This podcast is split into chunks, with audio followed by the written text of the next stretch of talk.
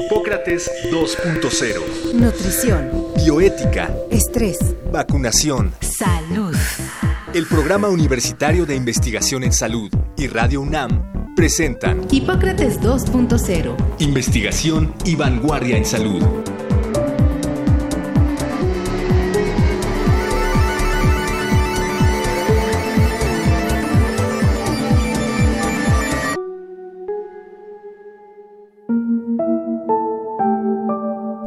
Dormir es un componente básico de la vida, pues durante el sueño se llevan a cabo procesos que ayudan a mantener la salud en el cuerpo. Entre ellos están la relajación muscular, la integración de procesos cerebrales relacionados con la memoria y el aprendizaje, la producción de hormonas y durante la infancia con los del crecimiento. Los trastornos del sueño son condiciones médicas que resultan de la alteración del ciclo llamado sueño-vigilia en una persona y que en algunos casos pueden representar un riesgo importante para la salud o afectar la calidad de vida tanto de quien lo padece como de su círculo familiar inmediato. Los trastornos del sueño tienen diversas clasificaciones. Entre ellas se encuentran los insomnios, donde la persona no puede conciliar el sueño, y las hipersomnias, donde la persona tiene sueño excesivo durante todo el día, sin importar la actividad que esté realizando. Además, existen alteraciones en la respiración relacionadas con el sueño, como la apnea obstructiva del sueño, alteraciones del ritmo circadiano de sueño y vigilia, y trastornos del movimiento relacionados al sueño. Para hablar sobre trastornos del sueño, los doctores Mauricio Rodríguez y Omar López platicarán con Ulises Jiménez Correa, maestro en psicobiología y doctor en biología experimental con una amplia experiencia en el manejo de trastornos del sueño, miembro del Sistema Nacional de Investigadores y actual director de la Clínica de Trastornos del Sueño de la Facultad de Medicina de la UNAM, con sede en Ciudad Universitaria.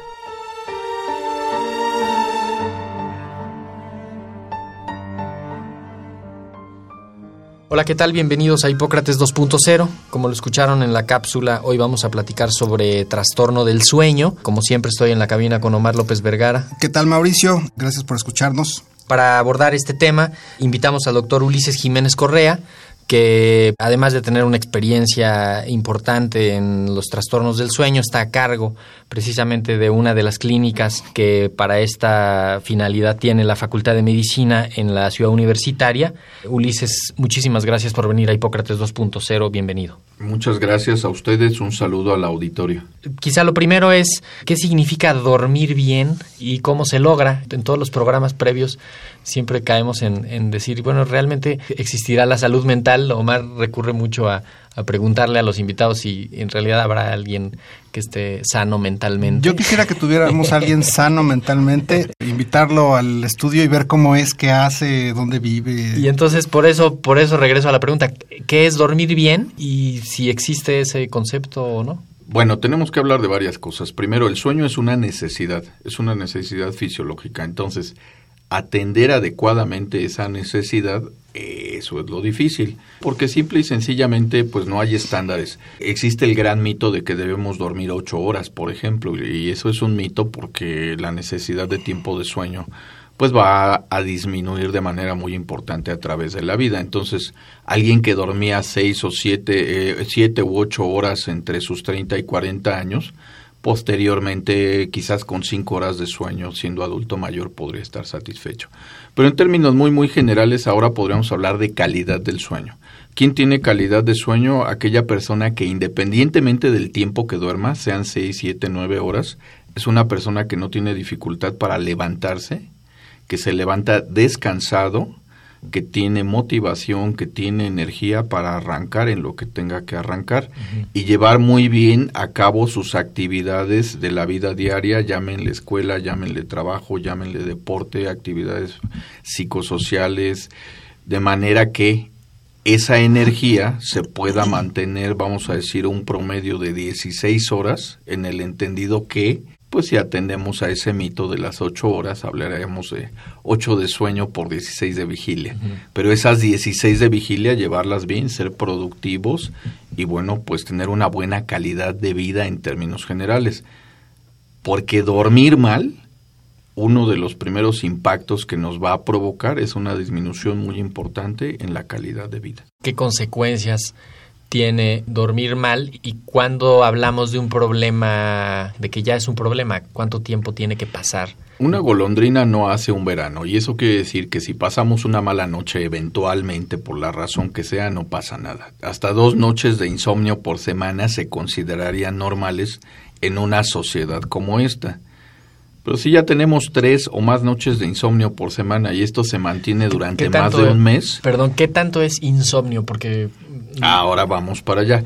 Pero si esta molestia se mantiene durante más de un mes, eso es algo que ya no se va a resolver de manera espontánea. Eso implica ya la necesidad de ir a una clínica de sueño. Insomnio se puede definir de tres maneras. En la noche me acuesto y no puedo dormir, o me duermo pero despierto varias veces durante la noche, o quizás solo despierto una vez, pero mucho antes de lo necesario, de manera que la gente podría dormir una o dos horas y se acabó el sueño. Si a estos síntomas nocturnos se agrega la dificultad para levantarse, el cansancio, la somnolencia, la irritabilidad, ánimo depresivo, pues bueno, entonces ahí ya estamos hablando de una complicación nocturna que está impactando en la vida diaria y por supuesto que hay que buscar ayuda. En los tratamientos conductuales del insomnio primario se maneja generalmente la idea de que el problema es justamente el miedo a no dormir. La gente tiene miedo a no dormir cree que las consecuencias de no dormir son devastadoras y por lo tanto le es difícil conciliar el sueño, en una cuestión un poco paradójica. Mucho de la reestructuración cognitiva en estos casos que está documentada eh, se refiere a pues, convencer al paciente de que no pasa nada si no duerme. Eh, no sé si tú estés de acuerdo con esto o esto se refiere a, a muy a corto plazo, a diferencia de pacientes que no duermen durante mucho, durante mucho tiempo. Yo estoy de acuerdo en esta postura en el sentido siguiente. Desde la parte de la psicología, una de las explicaciones del insomnio es precisamente el miedo que le da a la gente la expectativa de no poder dormir. Y en la entrevista clínica que le hacemos a los pacientes, mi primer pregunta, una de las más importantes es, ¿tiene usted alguna preocupación que no lo deje dormir? Y algunos me dicen problemas de pareja, problemas económicos, problemas con los hijos, me hablan de múltiples cosas pero cuando les pregunto en específico, ¿está preocupado porque tiene insomnio? El 99% me dice que sí. sí. Entonces reconocen que esa preocupación es algo que no los deja dormir. Cuando hacemos que el paciente sea consciente de esta preocupación, le digo, bueno, mire, ahora esa preocupación es mi trabajo. Yo le voy a enseñar a recuperar la calidad de sueño, controlando el estado emocional que tiene que ver con esta ansiedad y este miedo previo a la noche, el paciente ya está del otro lado. Eso les ayuda muchísimo a recuperar la calidad de sueño. Pero eso es cuando hablamos de un insomnio primario, como se la llamaba anteriormente, o que está complicado generalmente con cuestiones de estilo de vida. Hay quien además de tener este tipo de insomnio por estilo de vida y cuestiones emocionales, también ya desarrolla una dependencia a los psicofármacos. Y esa es otra complicación. Ahí sí ya se requiere, además del tratamiento psicológico, una disminución gradual de la dosis de los fármacos que estoy tomando. Este punto de usted de realmente si no duerme no le va a pasar nada aplicaría solamente a pacientes que tienen insomnio primario sin mayores complicaciones. Digamos que en esos casos es la mayor parte de la solución del problema. Perfecto. Pero si hay otras complicaciones, se tiene que trabajar además de lo emocional con la disminución gradual de dosis de lo que estén tomando para dormir, incluso el insomnio puede tener comórbidos u otras enfermedades de sueño agregadas. Por ejemplo, tengo muchos pacientes insomnes que les pregunto, ¿ronca? No, no ronco, porque no duermo. Pero en cuanto recuperan el sueño y dejan de ser insomnes, entonces ya se manifiestan otros trastornos de sueño.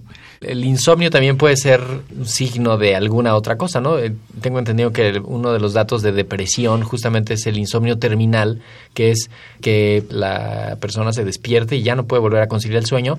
Y podría ser que si no se estudia adecuadamente no se den cuenta que es un dato de depresión. ¿Cómo se estudia y cómo se diagnostica un trastorno del sueño. No está mucho en la cultura cotidiana de la salud decir, ahorita vengo, voy a, voy a mi clínica del sueño. La clínica del sueño Eh, y vengo. Incluso no sé ni siquiera qué especialista es, ¿no? O sea, entiendo que los de apnea del sueño son los neumólogos y entiendo que los de la depresión son los psiquiatras y los psicólogos, pero no me queda claro quién se hace cargo de los trastornos del sueño. Esto es bien interesante. En las dos clínicas de sueño de la Facultad de Medicina contamos con equipos de trabajo multi e interdisciplinario. Desde la medicina podemos hablar de que tenemos otorrinos para adultos, para pacientes pediátricos, porque ahí está el tema del ronquido y de la apnea del sueño.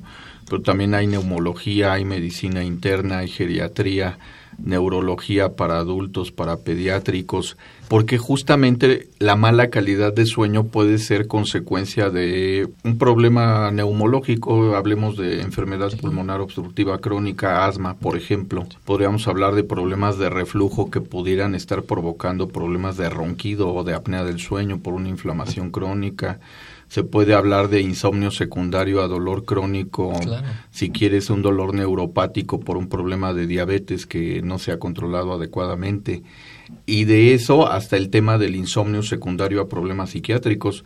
No hay paciente psiquiátrico que duerma bien si no está bien diagnosticado y bien atendido farmacológicamente. Entonces, un tema es la depresión, pero el otro tema pues es la esquizofrenia y así por el estilo, de manera que ¿cuál es el punto? Llega el paciente a la clínica del sueño, tengo insomnio, ese es su motivo de consulta. Ah, ok, bueno, se le entrevista y en función de los datos que nos brinde, podríamos decir, este paciente tiene un insomnio secundario a un problema emocional. Ah, bueno, para eso hay psicología. Es un Sí. problema de ronquido, más obesidad, más síndrome metabólico, etcétera. Entonces, dependiendo de lo que traiga el paciente, pues bueno, puede ser revisado por alguno de nuestros especialistas. Ahí se determina si puede empezar el tratamiento en ese momento, como en el caso del insomnio, o si incluso es necesario acudir a un estudio de sueño para poder tener un diagnóstico Y la- objetivo y, en función de Sí, su tratamiento. Y, y pienso en la, la frontera entre lo normal y lo patológico. Por ejemplo, alguien que diga, pues es que yo duermo cuatro horas y con eso estoy. Yo conozco un colega que, en serio, se duerme a las 12 de la noche, se despierta a las cinco y media de la mañana y es de una productividad que nadie lo alcanza, ¿no? Y no lo ves cansado, que no es, digamos, efectivo en Pero, su pero en su vida efectivamente cada quien tiene sus necesidades particulares del sueño y alguien puede con cuatro horas dormir, estar perfectamente bien y otro necesitar hasta nueve o diez según se. Y podemos hablar de la otra cara de la moneda. Hay gente que tiene, por ejemplo, apnea del sueño severa, es decir, que están teniendo más de 30 pausas respiratorias por hora de sueño y esa persona, entre más tiempo duerma, se va a sentir peor cuando esté despierto, porque todo el tiempo que duermen están teniendo desaturaciones de oxígeno, braditaquicardia, hipertensión, el sueño se está fracturando, hay muchas Y- alteraciones. Y, y la gente que normaliza el insomnio. El otro día platicaba con una persona que me decía, mira, yo me duermo a las 12 de la noche y me paro como a las 2 de la mañana, me despierto, me fumo un cigarro, leo unas hojas de mi libro y me vuelvo a dormir y me duermo hasta las 8 de la mañana. Y finalmente es como cada quien va haciendo sus mañas, se va adaptando a lo que a lo que le va tocando, Aunque pero eso se oye funcional, ¿no? No, Nos dirás que tú, Ulises. Lo que les voy a decir es que esto es bien interesante por lo siguiente.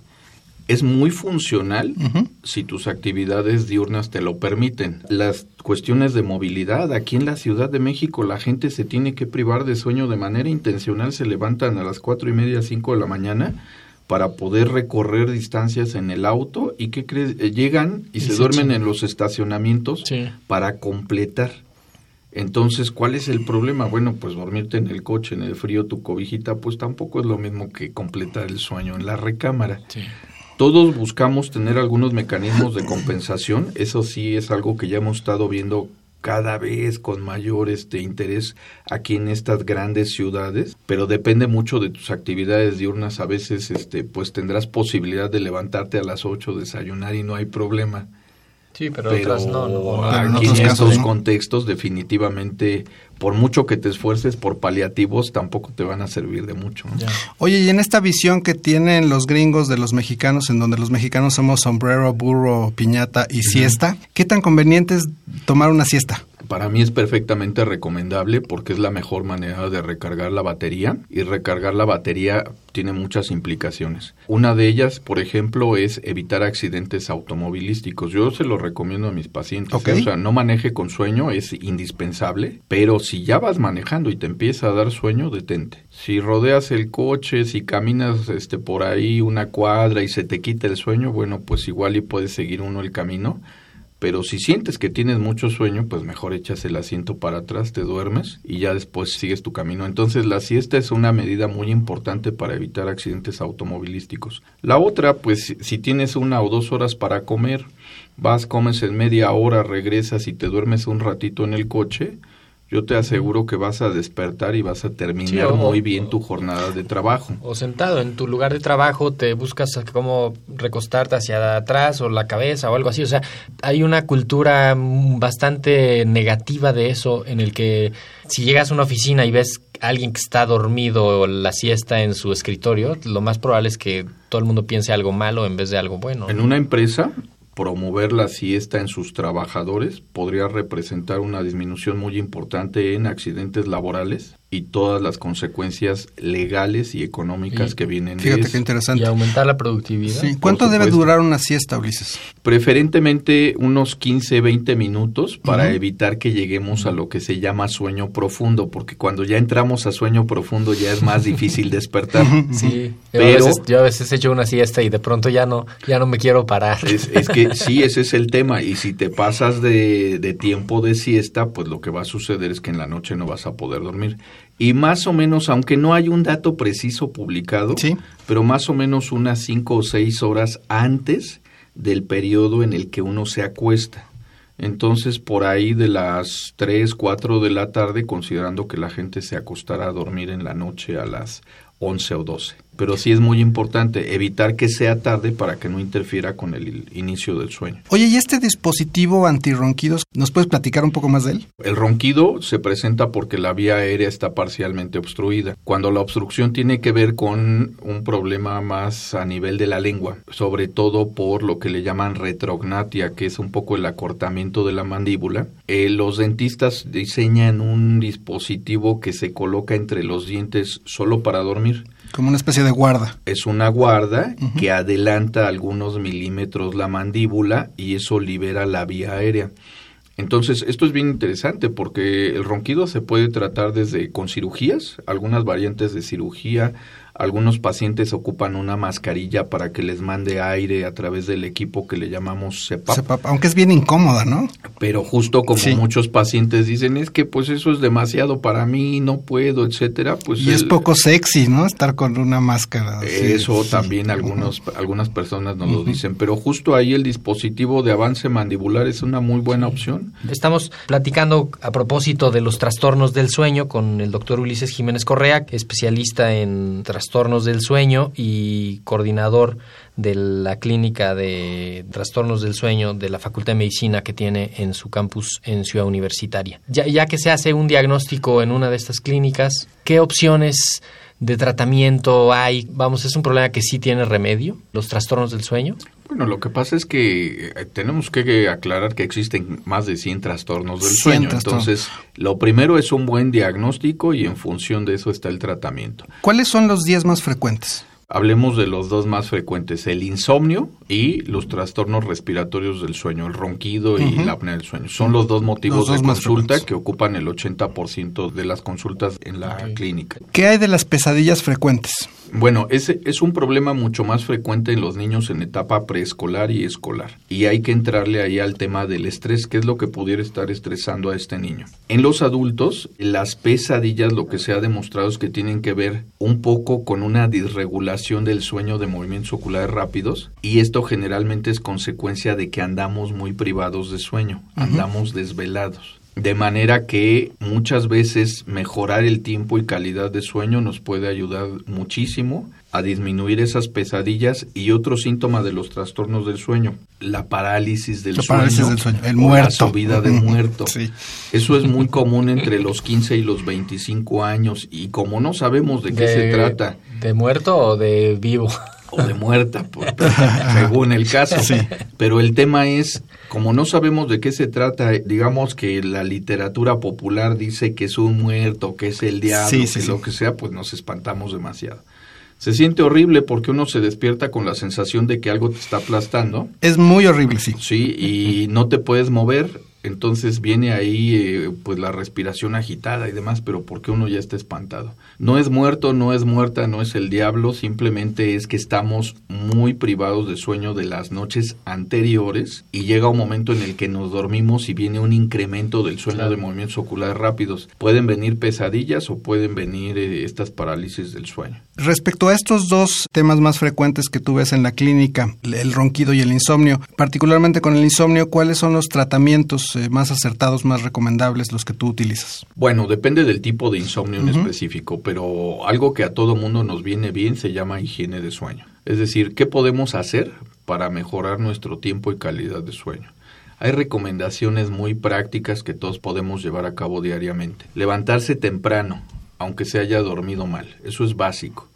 Levantarte tarde por ahí un sábado, un domingo para tratar de reponerte, lo único que provoca es que el domingo en la noche va a haber insomnio. Activación física por la mañana, por la tarde, al menos 3, 4 veces por semana, da muy buenos resultados. Pero evitar el ejercicio intenso después de las 7 de la noche, sobre todo los entrenamientos. Porque a veces el error es, como duermo mal, me voy a hacer ejercicio, me voy al karate o las pesas a las 9 de la noche y uno termina más estimulado que nada, entonces no va a haber sueño. El otro tema es ponerse límite en el consumo de alimentos y bebidas con cafeína, porque si duermo mal, llego a la oficina y lo primero que me empaco es un café, ¿no? Y luego a las 11 o 12 otro, y luego en la comida otro, y perdemos la cuenta. De manera que el exceso de cafeína nos va a deteriorar la calidad del O- sueño. a veces la gente cree que el té no tiene, ¿no? Entonces piden mejor un té. A mí también un té chai. O deme- deme un té verde. y, tiene, y tiene muchísima cafeína. Uno de jazmín ¿no? porque es una florecita. quiero un té verde para poder dormir bien, ¿no? Y resulta que es un súper estimulante.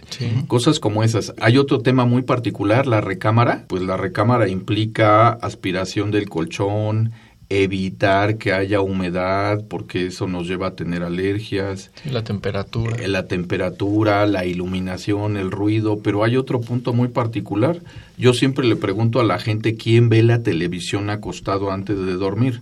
Entre la gente que tiene insomnio, aproximadamente el 80%. Fíjate, y ahora el otro gran problema es el uso de dispositivos electrónicos, llámale celular, Sí. tableta, notebook, llevártelos a la cama y estar checando ahí redes sociales, el WhatsApp, etcétera, etcétera, pues es insomnio, ¿eh? Por, por dos razones. Uno, el contenido emocional de lo que te esté llegando ahí por las noticias. Y el otro tema es la estimulación luminosa. La luz en el espectro azul es estimulante porque va a inhibir la producción de melatonina. Si no hay melatonina al inicio del sueño, tú puedes apagar la luz, estar en la mejor cama, todo silencioso. Pero si hubo estimulación luminosa no va a haber melatonina y no va a haber sueño. Y el otro hábito que ahora nos está pegando durísimo es, ¿qué haces en la madrugada cuando despiertas? Pues reviso mis correos electrónicos y, ahí- Compro en y de- Amazon. Pum, la Ah, luz. ¿no? exacto. Yo sí compro en Amazon cuando sí. Entonces, ese es el tema. De nuevo uno se vuelve a estimular, se acabó el sueño. Oye, Ulises, si alguien del auditorio está interesado en acudir a esta clínica en particular donde tú estás o alguna otra clínica del sueño que nos quieras recomendar, ¿cómo lo podemos poner en contacto? Gracias por la pregunta. Actualmente la Facultad de Medicina cuenta con dos clínicas de trastornos de sueño. Una está dentro del Hospital General de México y la otra está en Ciudad Universitaria. Lo que tienen que hacer los pacientes es comunicarse al 5622 0067 o 5623 2690. Ahí le van a preguntar qué problema tiene con el sueño. En función de eso se le va a canalizar o se le va a programar una cita con el especialista indicado. Y bueno, pues recibimos a toda la gente, sean o no universitarios, tengan o no cualquier servicio de salud. Eh, Ulises, yo podría hablar de esto eh, durante horas, supongo que tú también, Mauricio. Sí, ¿Cómo andamos de tiempo? Nos tenemos, nos tenemos que ir, Ulises. Queremos agradecerte tu participación. Siempre eres bienvenido a Hipócrates 2.0. Muchas gracias, por Gracias. estar con nosotros. Muchas gracias a ustedes. Y bueno, pues eh, el próximo programa de Hipócrates 2.0, Mauricio, hablaremos sobre fibromialgia, ¿cierto? Así es, y qué bueno que va después de este, del trastorno del sueño, porque justamente una de las funciones que se afecta en estas personas que tienen fibromialgia es eh, el no poder dormir. Pues acompáñenos en la próxima emisión de Hipócrates 2.0, donde abordaremos este, este doloroso tema de fibromialgia. Agradecemos al doctor Samuel Ponce de León, coordinador académico de esta serie, y por supuesto a ustedes su atención. Nos encontramos la próxima semana. El Programa Universitario de Investigación en Salud y Radio UNAM agradecen tu escucha. Te esperamos la siguiente semana para platicar sobre lo último en materia de salud e investigación. En Hipócrates 2.0. Investigación y vanguardia en salud. Se despiden de ti en la producción Patti Gamboa, Héctor Castañeda y Alejandra Gómez. Hipócrates 2.0. Radio UNAM. Experiencia Sonora.